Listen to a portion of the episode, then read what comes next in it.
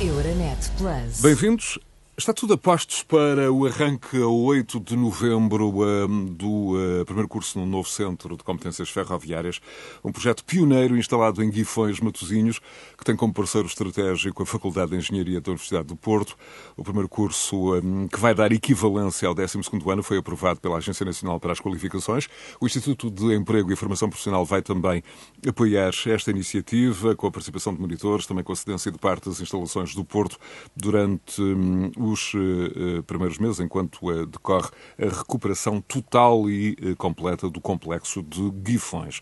Considerado de interesse nacional, este projeto é do Centro de Competências Ferroviárias, o CCF, tem por um, principal objetivo posicionar Portugal como uma referência na indústria ferroviária, no desenvolvimento de tecnologias, também na formação de capital humano, de empresas um, nacionais, de aceleração de uh, ideias uh, e de projetos com capacidade de internacionalização. De tudo isto uh, nos vai falar o professor Luís Andrade Ferreira, é o diretor executivo designado deste Centro de Competências e professor da Faculdade de Engenharia da Universidade do Porto.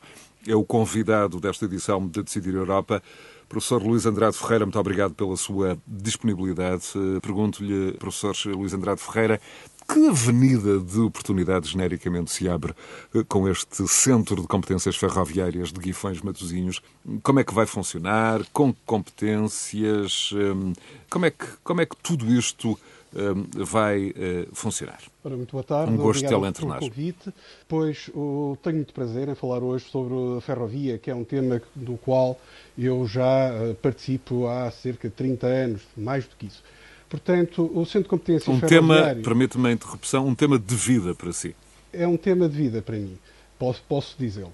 Ora bem, o Centro de Competências Ferroviário uh, vai ter fundamentalmente três pilares. Um pilar que será dedicado à formação profissional e educativo também, em ligação com o Instituto de Emprego e Formação Profissional e escolas de ensino superior aqui da região norte, numa primeira fase.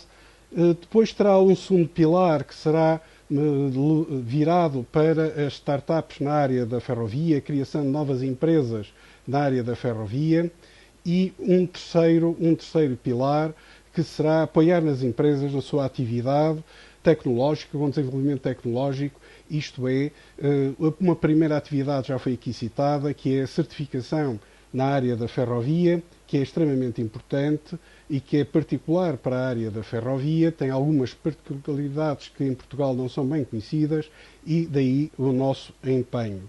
Como é que ele vai funcionar? Terá uma estrutura, uma estrutura que estará uh, sediada no centro oficinal da CP em Guifões, terá um staff próprio, pois esse staff será composto também por pessoas, para além desse staff próprio, por pessoas da área da ferrovia, que colaboram connosco nas diferentes, nas diferentes atividades.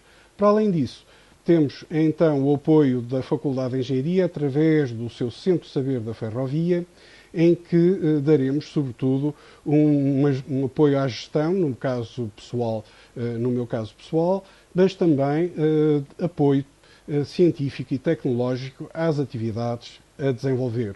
Já temos alguma formação a ser feita aqui na Faculdade de Engenharia na área da ferrovia, nomeadamente temos um programa doutoral, o IREL, em que já formamos alunos ao nível do doutoramento e vamos também formando ao nível de mestrado, através da execução de teses de mestrado nesta área. Por isso, toda esta envolvência aqui.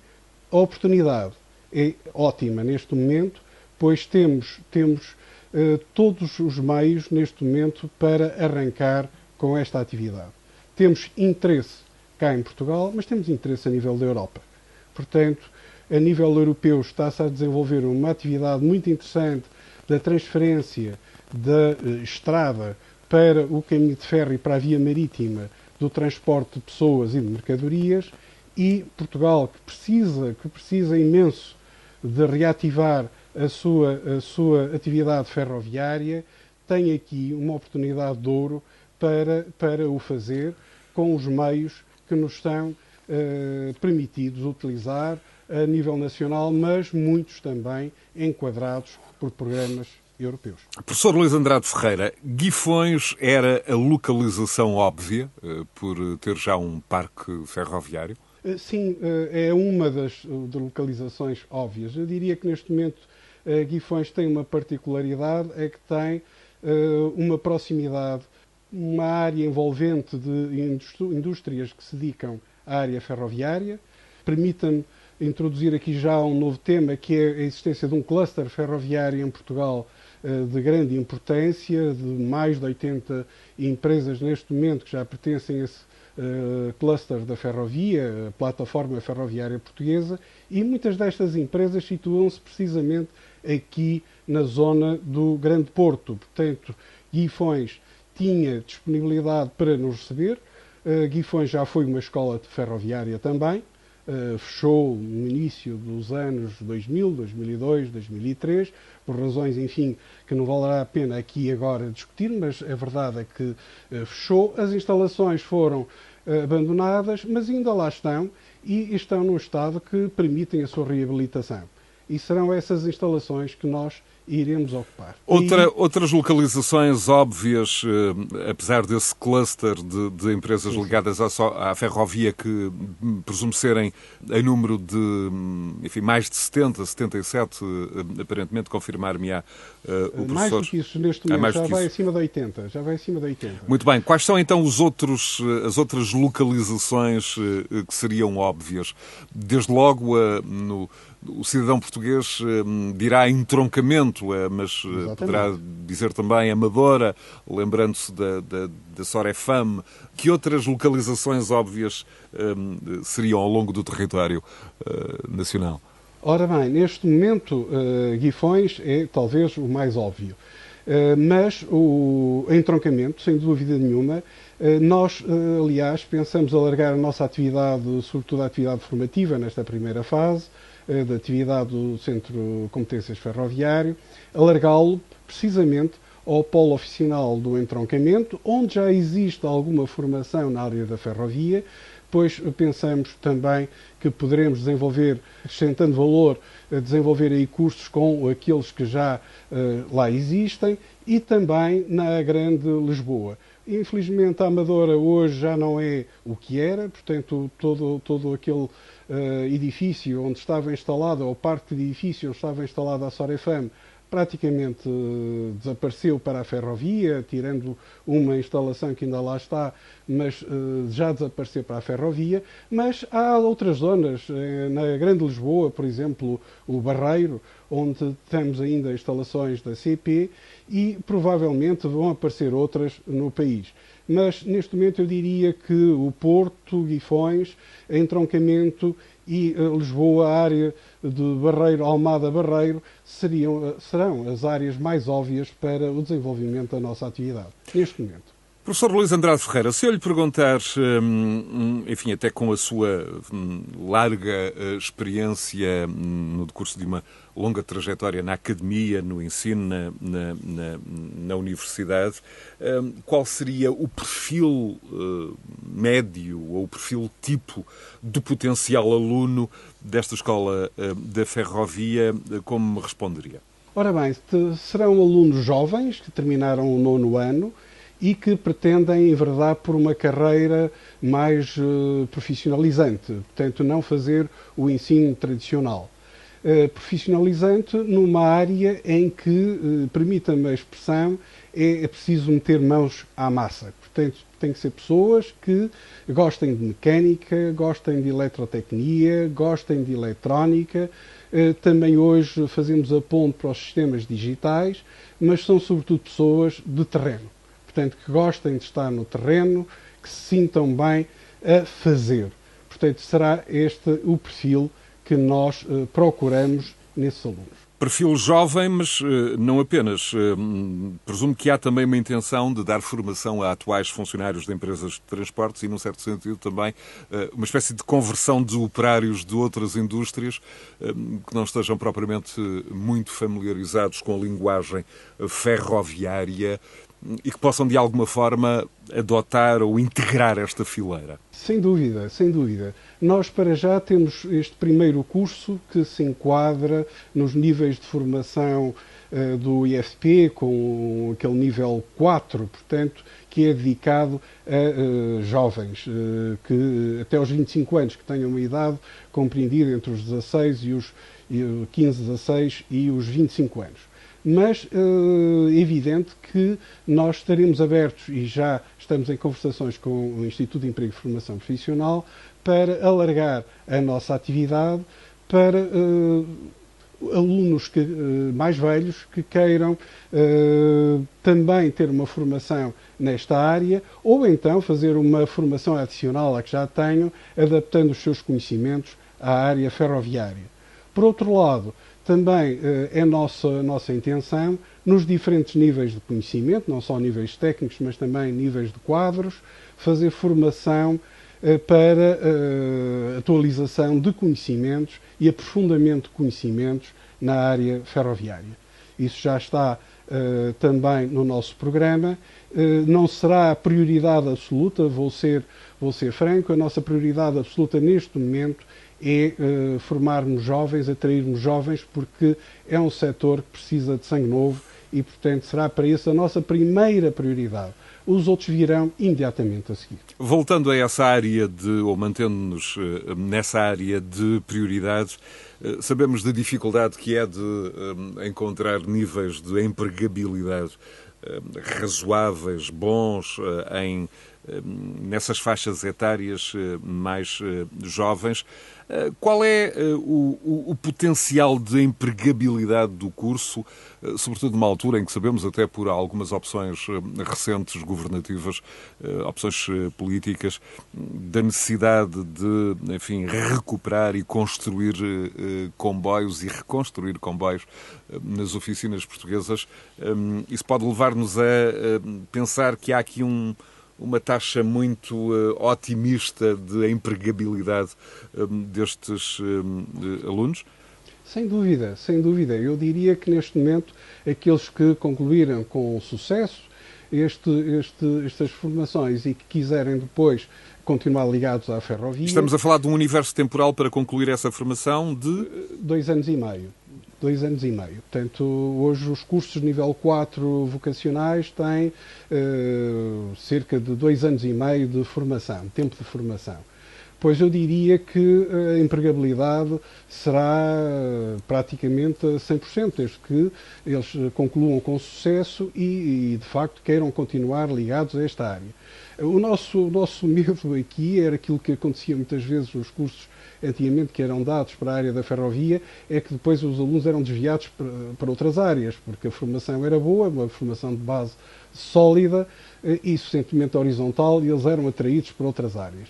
Mas uh, creio que neste momento a ferrovia já é suficientemente atrativa de per si uh, e, portanto, tendo neste momento projetos muito interessantes, falou de facto em duas áreas extremamente importantes. Neste momento há uma campanha, eu diria uma campanha de uh, renovação uh, da frota da CP, que é feita a dois níveis, pelo retrofitting, digamos assim, pelo reconstruir uh, o, toda, toda a frota que está, tem estado parada e envelheceu muito, que está encostada nas diferentes oficinas da, da, da CP, mas que é possível, é possível de renovar e trazer novamente para a circulação.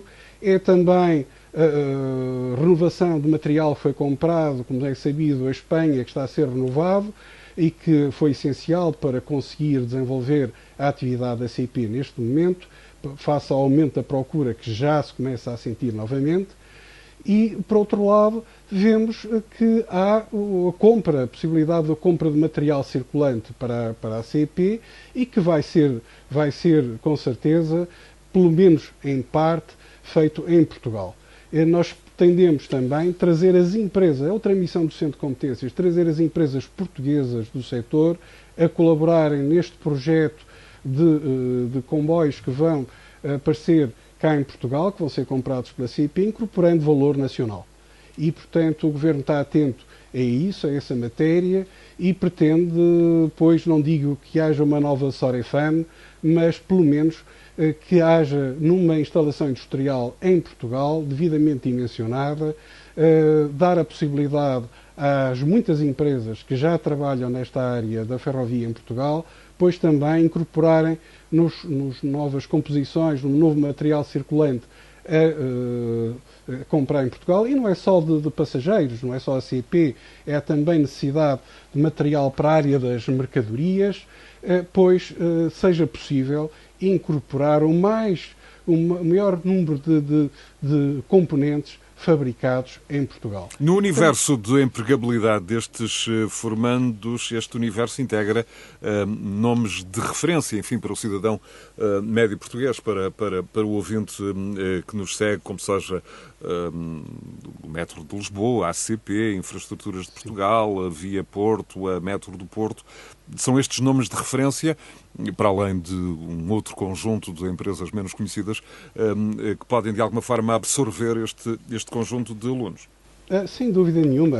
Temos ainda os operadores, os operadores de carga, a Medway, a Tacargo, são empresas também que estão no mercado nacional na área das mercadorias e têm uma atividade também muito importante, quer eh, na renovação de frotas, quer ainda na introdução de novas composições em Portugal, porque é uma das áreas essenciais também, é fazermos eh, passar o transporte de mercadorias da, da, da, da, estrada para, para o caminho de ferro, porque eh, por razões ambientais isso é, é, é, essencial. Não queremos eliminar com certeza o transporte por estrada, ele será sempre essencial, mas uh, uma parte significativa, seguindo aqui as diretivas europeias, fazer passar para uh, a ferrovia uma parte mais significativa transporte de mercadorias.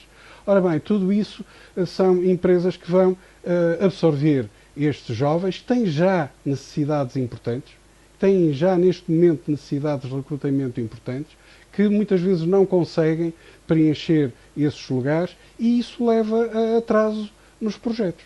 E, e já estamos a assistir a isso. Muitas vezes não é falta de meios de, de, de meios financeiros, é falta é de pessoas capazes para trabalharem Aqui uma, uma questão de, de capital humano. Uh, deduzo ou inferi uh, do, de, das suas palavras neste diálogo que coloca também um, um grau de expectativa muito elevado nesta questão uh, de adequar as empresas ao novo quadro de homologação europeu, uma, uma questão que, em que o valor acrescentado, a questão das certificações, que pode ser muito importante para, para as empresas portuguesas. Quão relevante é esta área, de alguma forma, algo esquecida das pessoas? Ora bem, eu não diria esquecida, menos conhecida. Menos conhecida, menos conhecida justamente. Uh, ora bem, é bem mais que... rigorosa essa, essa, essa, essa definição. Ora, o que acontece é que, uh, neste momento, nós, uh, em Portugal, o material circulante era certificado pelo IMT, o Instituto de Mobilidade dos Transportes. Acontece que, a nível europeu, criou-se uma agência ferroviária que tem por missão fazer agora a certificação. Isto deve-se ao facto de se pretender melhorar a interoperabilidade das diferentes redes ferroviárias, eh, que é um problema eh, grave a nível europeu. Eh, aliás, agora permitam-me fazer aqui um breve parênteses, nós tivemos um comboio que percorreu toda a Europa, começou aqui em Lisboa e acabou em Paris, e de facto não foi um comboio, foram, foram três. Porquê? Porque... Justamente era, era um dos pontos uh, agendados para o nosso diálogo, o, Connecting Europe Express, que, que, que, faz 20 mil quilómetros e, e 35 dias depois, numa viagem uh, que prova que não, que não existe união ferroviária na Europa, justamente, e que, e que cruza 26 países sem objetivamente e lamentavelmente despertar o, o interesse do conjunto da cidadania, ou pelo menos é um, como, como se impunha.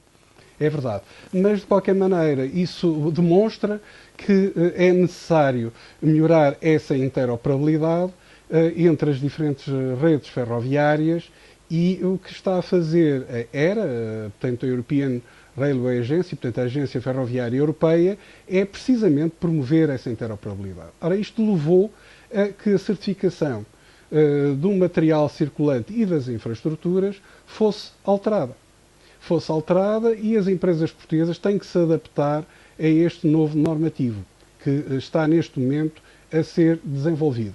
Ora bem, nós já estamos a fazê-lo. Eh, existe em Portugal uma agência portuguesa para a normalização e certificação ferroviária, com o qual o Centro de Competências Ferroviárias também colabora e, precisamente, queremos criar as condições, criar os percursos, se quiser, de certificação, quer para as infraestruturas, quer para as empresas fornecedoras de material circulante, uh, os percursos necessários para uma certificação rápida neste âmbito de certificação europeia. Já que, já que o, justamente já que o, o professor uh, está a discorrer sobre, sobre esta questão, eu relembro a quem uh, nos está a seguir e está a seguir este diálogo que, e, ainda bem que dá o exemplo desse Connecting Europe Express, porque ao dia de hoje, e isto é uma questão relevante para o cidadão comum, Portugal não tem uma, uma linha efetiva que permita ligar-se ao centro da Europa de uma forma eficaz. Com isto quero dizer transbordos, mudanças de equipamento, apesar de já existir tecnologia, eh, no fundo na Europa, que pode eh, circular em qualquer bitola. Quando falo de bitola, falo enfim, para quem não esteja mais familiarizado com esta questão ferroviária, a largura hum, entre carris e que pode ser eh, alimentado por eletricidade, por, por diesel. Como é que podemos apontar para esta espécie de normalização necessária? Porque, de resto, o comboio, o, o, Connecting Europe Express, depois de ter partido de Lisboa com seis carruagens, só com lugares sentados, foi mudando uh, de forma ao longo do trajeto, logo a partir de Andaia, um, teve mais de 60 locomotivas diferentes, depois teve um, carruagens diferentes da francesa SNCF, depois teve um, carruagens diferentes com espaço para muitas bicicletas da alemã DB, depois teve carruagens panorâmicas usadas pelos uh, suíços, carruagens camas dos austríacos da OBB, depois teve várias automotoras diferentes entre a Estónia e a Lituânia, enfim. Uh, para, para resumir esta, esta questão, como é que uh, se uniformiza toda esta linguagem ferroviária uh, até hoje e pelas razões históricas que conhecemos desde Napoleão, nunca foi a mesma? É verdade. Uh, e foi um problema, de facto, político-militar que levou a esta dispersão uh, em toda a Europa. Uh, de facto, é aqui na Península Ibérica e, sobretudo, a leste, onde as bitolas são diferentes, precisamente para impedir a utilização do caminho de ferro para a invasão desses países, destes países, através também da via férrea. Mas hoje existem, de facto, meios para ultrapassar estes problemas há intercambiadores de bitola e há veículos que permitem fazer isso, o seu custo é bastante elevado, apesar de tudo.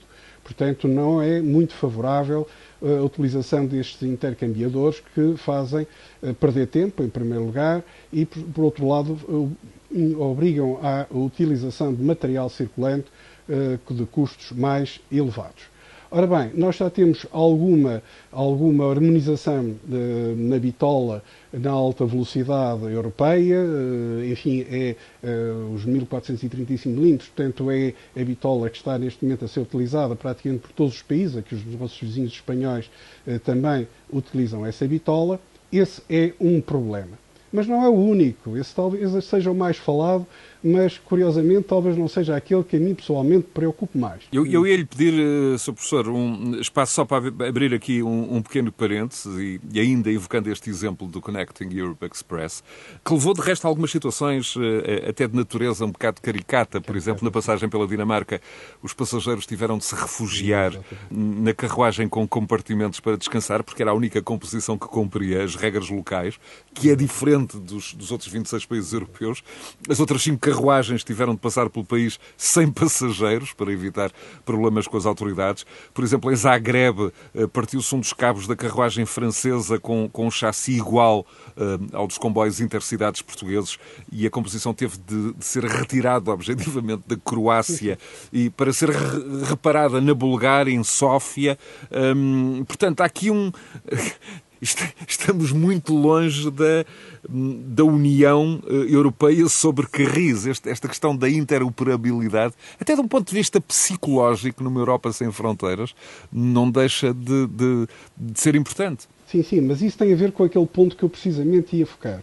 O que acontece, por exemplo, hoje, quando um comboio português, seja a diesel, portanto, pode circular entre Portugal e Espanha eh, sem problemas de ligação à rede elétrica, o que acontece é que quando chega à Espanha tem que mudar de maquinista. Porquê? Porque a sinalização é, é diferente. As condições as regras de segurança em Espanha são diferentes das portuguesas ainda hoje. Isso é muito Portanto, evidente e pode ser experienciado pelos, pelos passageiros que, que, usem, por exemplo, a ligação Celta do Porto até Vigo. É, é Vigo, exatamente. Com a paragem exatamente. em Valença, com, todo, com tudo que isso implica. Exatamente. Ora bem, uh, o que está uh, neste momento previsto a nível europeu, mas que tem que ser desenvolvido a uma velocidade de facto que não é sequer da ferrovia, é a nível de caracol, velocidade de caracol, é uh, de facto a harmonização da sinalização de segurança, portanto, todas as regras de segurança a nível europeu. As normas existem, a verdade é que neste momento só um país, e já falou nele, a Dinamarca, é que tem um projeto em execução para aplicação da norma europeia ERTMS, assim a designação das iniciais, que vai permitir, quando da sua aplicação generalizada, que de facto se passe de um sistema para o outro sem qualquer problema. Hoje há sistemas privados que conseguem fazer isso. Eu digo privados porque são fechados a circulação a um determinado tipo de comboios. Por exemplo, as linhas que fazem a ligação entre Bruxelas ou Paris e Londres já fazem isso de uma forma mais harmoniosa. Mas são, são linhas que são fechadas a um determinado tipo de equipamentos e que têm, de facto, uma sinalização e condições de segurança que estão definidas para essa linha. Nós, neste momento, é, o que era muito importante é, era, para além da bitola, que é um, eu diria que neste momento uh, não é. quase é um aspecto secundário, embora tenha um, tenha um elemento de sim, simbologia muito, uh, muito forte, muito impressivo. Tem, tem, tem, e não deixa de ter a sua importância. Mas eu diria que as questões relacionadas com a segurança, que tem a ver com a sinalização, enfim, todo o controle de tráfego, uh, são neste momento essenciais. Aliás, a nível europeia, há um projeto extremamente importante que é a criação de um Eurocontrol uh, para a ferrovia, tal como existe para a aviação. E, portanto, esse projeto já uh, tem algum financiamento previsto, já existe alguma, alguma capacidade para o levar à avante. Agora, a necessidade que existe é que, de facto, os países comecem a investir também na sua infraestrutura melhorando as suas redes. Portanto, do seu ponto de vista, a questão, a questão da bitola não é propriamente o problema principal, num certo sentido, até é uma, é uma falsa questão. Sr. Professor, Francisco Furtado, uh, no livro A Ferrovia em Portugal, uh, uma, uma edição da Fundação Francisco Manuel dos Santos, refere que a linha Lisboa-Badajoz foi concluída no século XIX, 14 anos antes da linha Lisboa-Porto, um, o que de alguma forma dá o exemplo de que Portugal tinha uma estratégia de chegar primeiro à Espanha do que eh, ligar propriamente o país, eh, um, o país e ligar Lisboa ao Porto.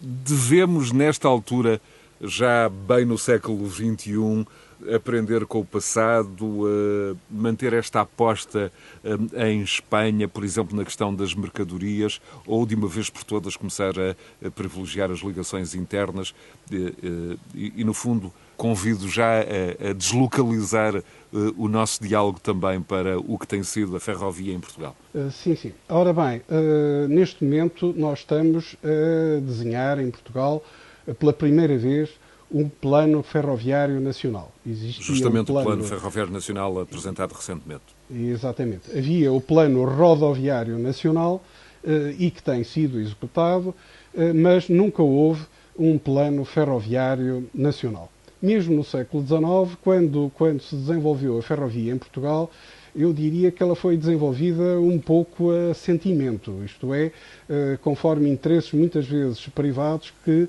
eh, sobrepunham a interesses eh, públicos.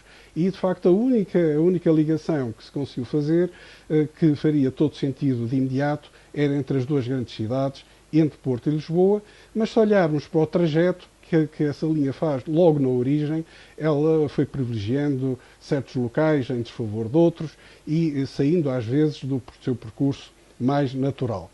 Ora bem, neste momento o que queremos é voltar atrás nesta, nesta maneira de estar, é criar de facto um plano nacional ferroviário que faça sentido quer para o transporte de pessoas, mas também para o transporte de mercadorias. Ora, nós, no transporte de mercadorias, temos que pensar naquilo que é feito internamente, mas, sobretudo, pensarmos no chamado Interland, portanto, e temos que definir o que é esse Interland. Esse Interland será Madrid, será até Barcelona, será aqui a zona do, do, da Galiza, uh, será ir mais acima, ir, ir até, até ao centro da Europa. Temos que uh, o definir. O que é que pretendemos fazer e verificar quais são as nossas possibilidades dentro daquilo que já está estabelecido a nível europeu. No transporte de passageiros, a situação é mais, eu diria, mais nacional. E, aliás, no livro que citou, eh, um livro de facto que eu aconselho a sua leitura, é um livro pequenino, mas está muito bem, muito bem escrito, pois eh, é dito que, de facto, o setor dos passageiros é fundamental, é a criação de um eixo atlântico, um eixo atlântico que começa na Galiza e que termina hoje ali em, sobretudo, face à densidade populacional, ali na zona de Setúbal, mas pode ir muito mas bem pode terminar Faro. no Algarve. Pode terminar em Faro, eu diria que pode continuar. Pode continuar de Faro até Andaluzia, até, Andaluzia, até Sevilha. Até Sevilha. E, portanto, e teríamos aí, e teríamos aí um, uma área muito importante para, para uh, criarmos uma zona de maior densidade ferroviária. E estamos a pensar em, em, serviços de alta velocidade ou de altas prestações e sabemos quão diabolizado por várias razões, e não faço aqui um juízo de valor, eh, foi a questão da alta velocidade nas últimas décadas em Portugal. Eh, sim, eh, este serviço seria, seria sempre para.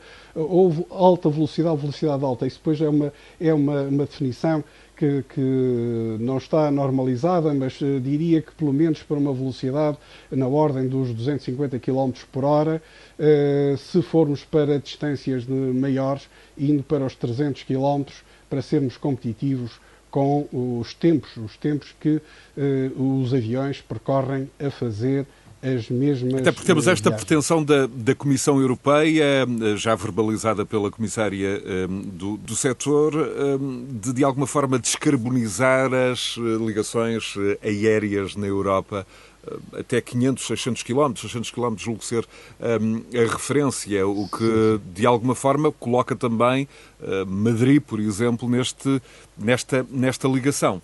Exatamente. Está Exatamente. abaixo dos 600 km de Lisboa, como Exatamente. referência, e até do Porto. Exatamente. Uh, essa é uma intenção a nível europeu, uh, mas uh, nós aqui em Portugal temos de ser muito pragmáticos.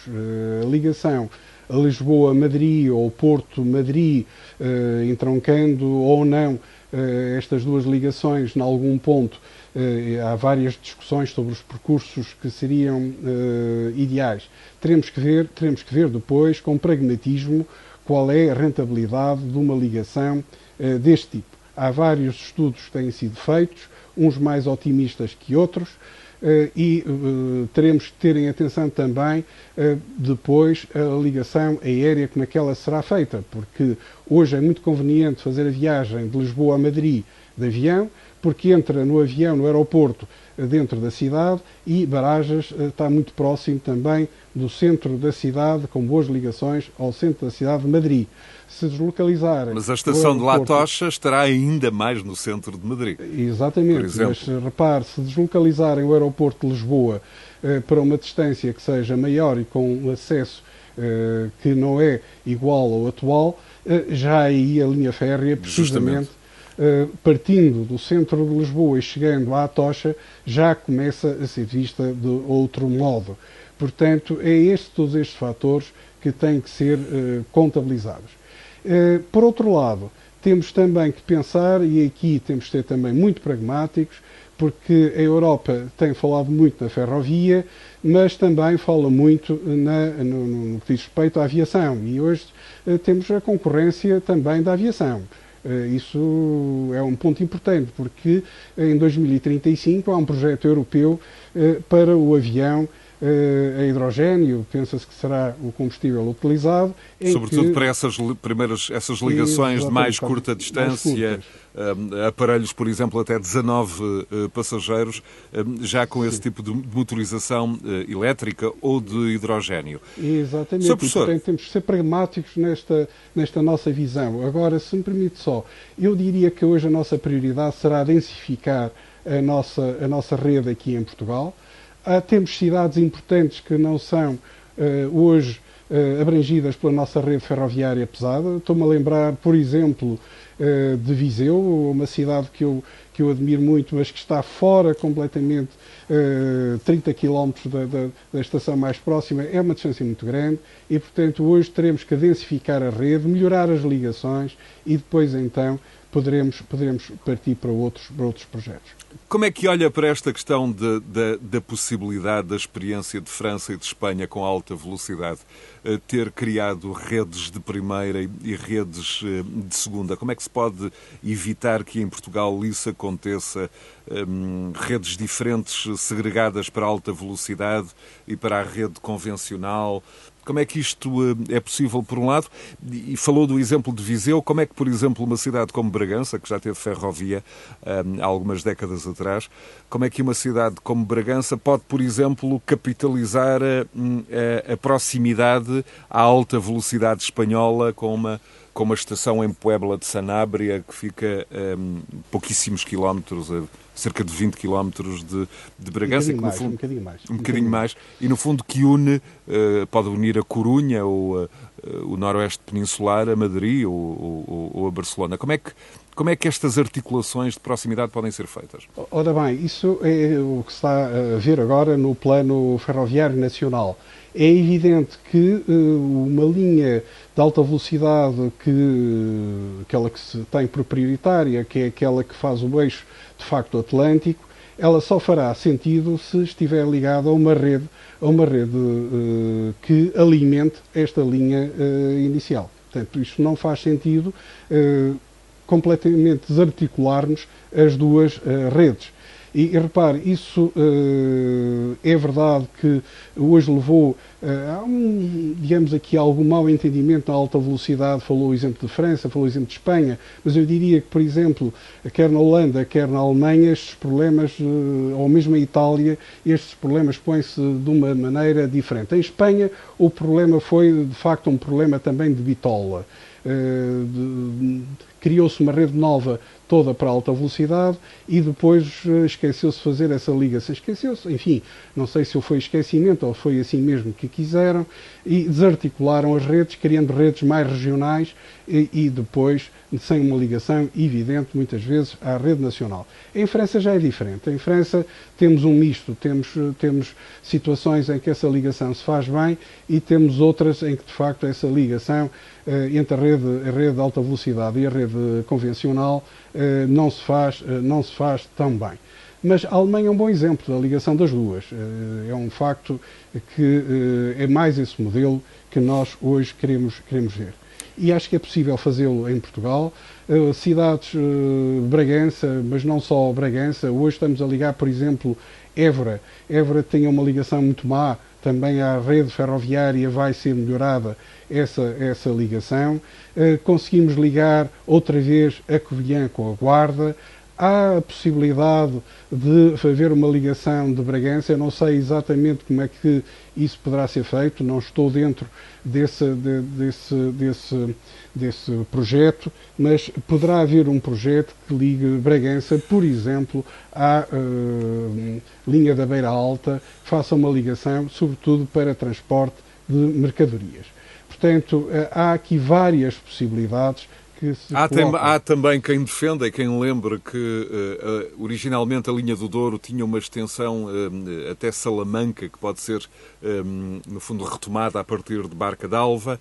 Um, mas como é que, por exemplo, um, áreas de grande população, como a linha do Voga, por exemplo, a possibilidade de servir núcleos populacionais como uh, de grande densidade, como São João da Madeira, Oliveira das Meias, Santa Maria da Feira, Águeda, temos o caso da linha do Tâmega até Amarante, temos a linha do Val do Sousa para Felgueiras e Passos de Ferreira. Hum, como é que todo este potencial de, de, de, ligações ferroviárias de proximidade, ligações regionais, eh, podem um, ser de novo reativadas. Eh, por exemplo, neste caso concreto, a linha do Volga, um, que não foi desativada, que ainda existe, mas com uh, uma circulação muito residual ainda nesta altura. Ora bem, isso precisamente está dentro daquele ponto que eu estava a falar, é a densificação da rede que tem que ser feita. Portanto, nós temos, temos um plano a desenvolver-se precisamente em que todos esses centros que falou, uh, faltou falar aqui um também, a ligação a Vila Real. Vila Real neste momento também não tem ligação ferroviária, é uma cidade que tem uma atividade económica e mesmo académica interessante e que também não tem essa ligação. Pois nós hoje aquilo que pensamos é que com a possibilidade de haver também material circulante com maior flexibilidade de circulação, eh, poderemos eh, criar uma rede mais densa e que se adapte às necessidades eh, das populações. É verdade que hoje em Portugal a população, permita-me a expressão, caiu toda para, para a beira-mar, não é? Temos de facto uma grande densidade populacional aqui próximo do, do, do Atlântico, mas isso não quer dizer que não possa haver uma densificação da rede com os meios que existem na atualidade e que permitam explorações de uh, linhas com circulação menos uh, densa. E, sobretudo, sobretudo, nessas linhas, falamos muito de passageiros, mas temos que pensar nas mercadorias. As zonas industriais que falou há bocado, por exemplo, a, linha do Volga, eh, que tem apenas circulação neste momento de passageiros. E esqueci por... também de referir, por exemplo, a ligação Aveiro-Águeda, fiz referências exatamente, às ligações a Nápoles, também muito densificada do ponto de vista até industrial. Industrial, com, com... exatamente. Mas são tudo áreas que, eh, nos, eh, num futuro que não poderá ser, não poderá ser imediato, mas que teremos que programar depois, portanto, a sua execução, pois estão no, no nosso, no nossa perspectiva que podem ser de grande utilidade. Uh, porquê? Porque existe a capacidade hoje de flexibilizar também a rede de, de transportes. Isto é, nós não precisamos ter composições uh, de, de, uma dimensão uh, muito grande para fazer viagens constantes, podemos ter material, entre aspas, menos pesado a fazer essas circulações e não precisamos, mesmo com a descarbonização, de utilizar uh, material circulante a diesel. Poderemos, já há experiências neste momento em curso de material circulante a funcionar a hidrogênio na Alemanha na Áustria e também na Holanda. Nós estamos atentos ao que se passa nessa experiência, que está a ser para já bastante positiva.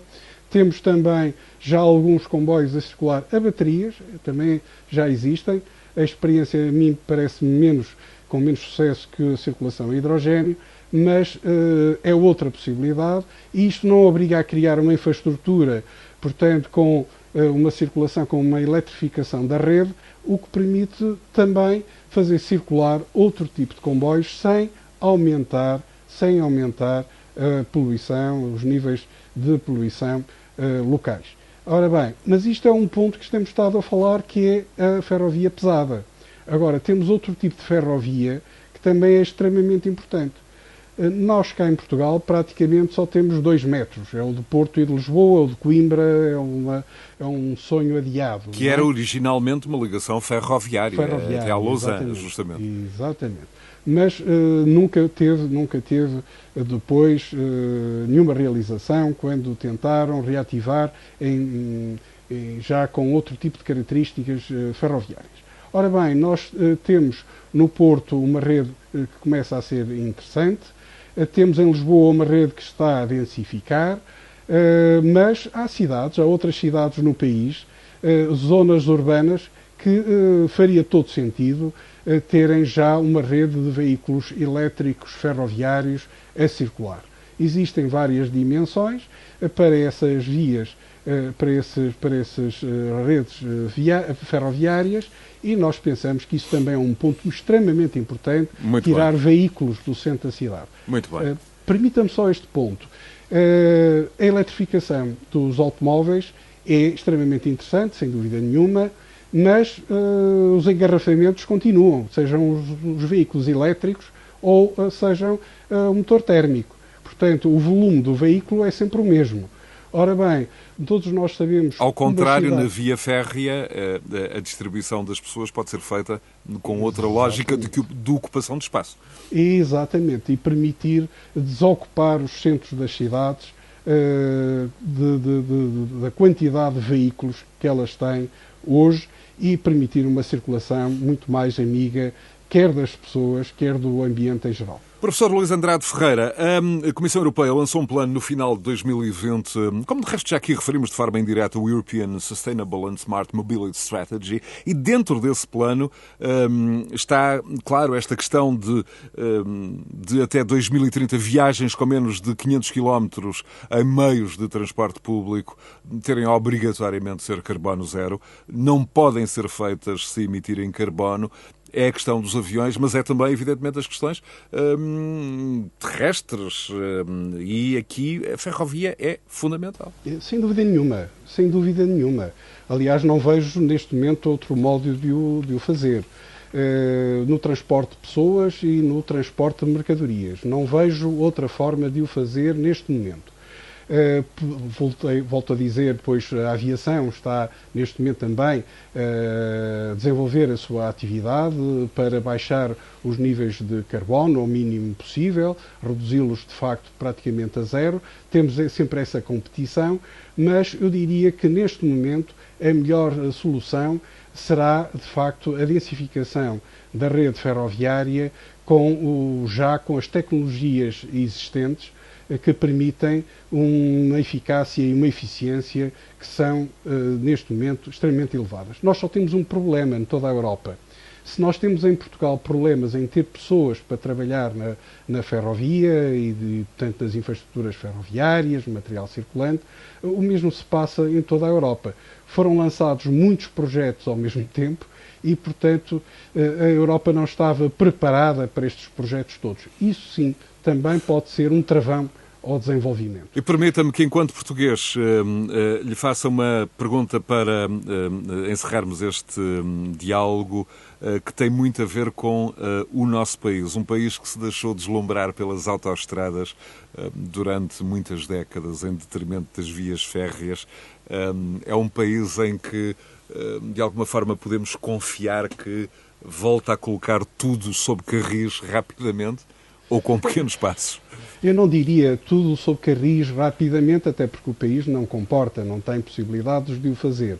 Mas que, uh, tendo um bom plano. Mas pelo menos usando a metáfora ou a imagem que volta a andar sobre os carris na, na, na proporção necessária. Isso sim, e sobretudo tendo um bom plano ferroviário uh, que nos permita depois programar as intervenções de uma forma, lá está, ordenada e não ao sabor de vontades uh, que, que, existiram em determinada altura.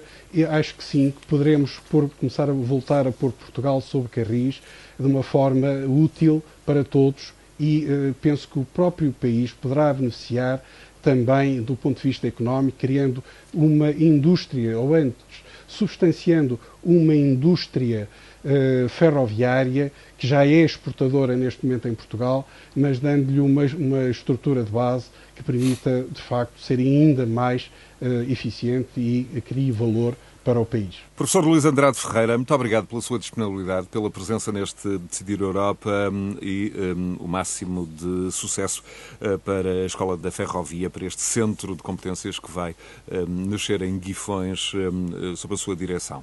Muito obrigado pela sua disponibilidade. Eu é que agradeço. Muito obrigado. Muito obrigado. Euronet Plus. Milano. Zagreb.